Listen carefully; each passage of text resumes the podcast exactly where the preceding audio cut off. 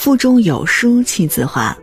各位亲爱的有书书友们，大家早安，我是一米。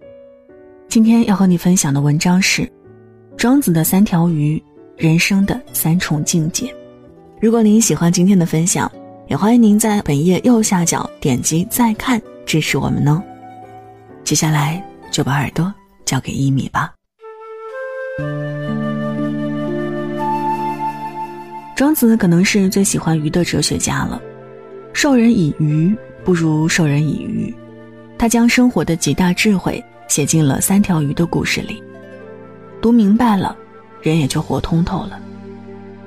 庄子在《逍遥游》里写的第一条鱼是北冥有一条名为鲲的鱼，能化作鹏遨游于九天，它会乘着六月的风飞去南冥，可是庄子却说它不自由。一旦没有风，就只能从高空坠落。那时候有一个名叫列子的人，能够驾着风在天上飞，跟神仙一样。但是没风，他也要发愁。站在风口，谁都能飞起来。这样的自由靠的是外物，是靠着财富、名声才能够填补自我的空虚。管子里说：“君子使物，不为物使。”人一旦被物质所捕获。必然会失去纯粹的自我。陶渊明说过一句很有名的话：“人不能为五斗米折腰。”他情愿种豆南山下，待月荷锄归。官场再好的锦衣玉食，也不如手中一杯菊花酒。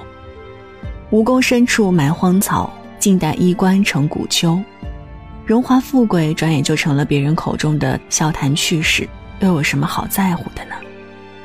在庄子的智慧中。不为物所累，是人生的第一层境界。听过这样一个故事：有一个人在河边钓鱼，他每次钓上来就用尺量一下，只要比尺大的都丢回河里。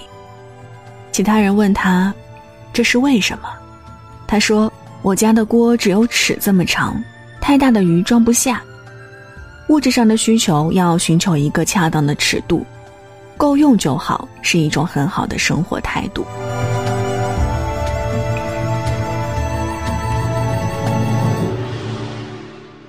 庄子在《庄子秋水》里说的第二条鱼叫做“舒”，是濠河之鱼。有一天，庄子和惠子路过濠水的桥上，庄子说：“你看这些舒鱼在下面游得多么快乐。”惠子却说：“你又不是鱼，怎么知道鱼不快乐？”庄子立刻答道：“你又不是我，怎么知道我不知道鱼的快乐呢？生活就像一出戏，我们不在别人的曲目里，怎么能知道别人的悲欢？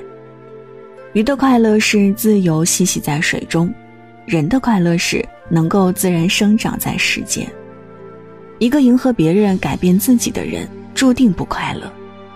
邯郸学步的人生也没有光。人最大的悲哀就是。”你明明与众不同，却总希望和别人一样。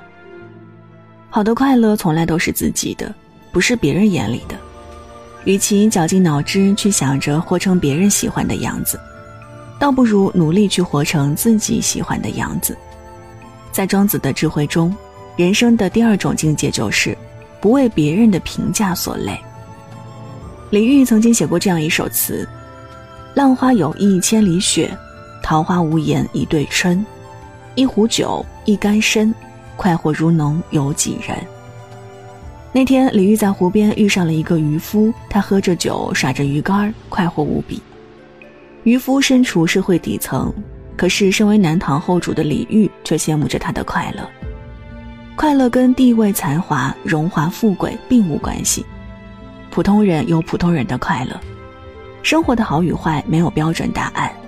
人生最大的快乐，就是选择一种喜欢的方式活着，不要因为有人喊你攒局就放弃读书。浮于表面都是风光，沉下心来自有答案。也不要因为你的乐趣无用就放弃它，乐趣的种子迟早会结出花儿，让你的生活变得芬芳。庄子在《大宗师》里写的第三条鱼叫做“腹”，是车辙的小鱼。一块池塘干了，两条小鱼暴露在陆地上，两条小鱼互相吐沫儿，互相湿润，勉强为生。庄子却说，与其这样互相熬着，不如放生彼此，去大江大河里过自己的心声。天命无常，人如风絮，不知道哪一天你的水就干涸了，和你相伴的人总有一天会离场。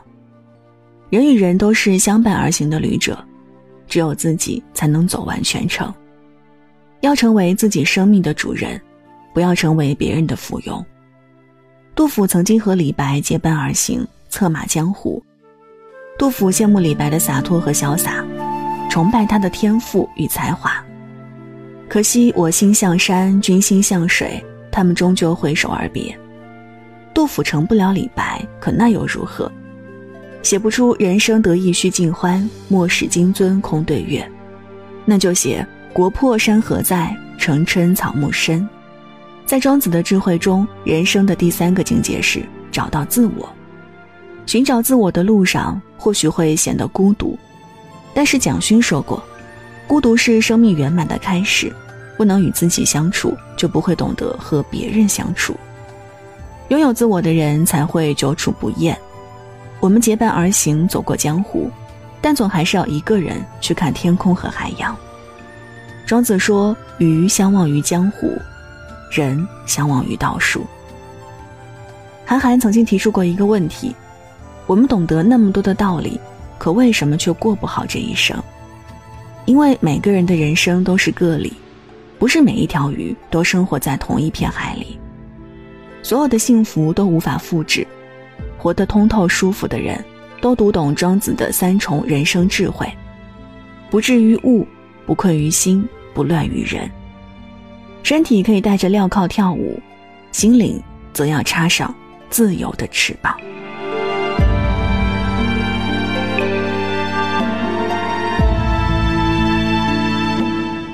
好了，这就是今天和大家分享的文章。在这个碎片化的时代，你有多久没有读完一本书了呢？长按扫描文末二维码，在有书公众号菜单。免费领取五十二本好书，每天都有主播读给你听。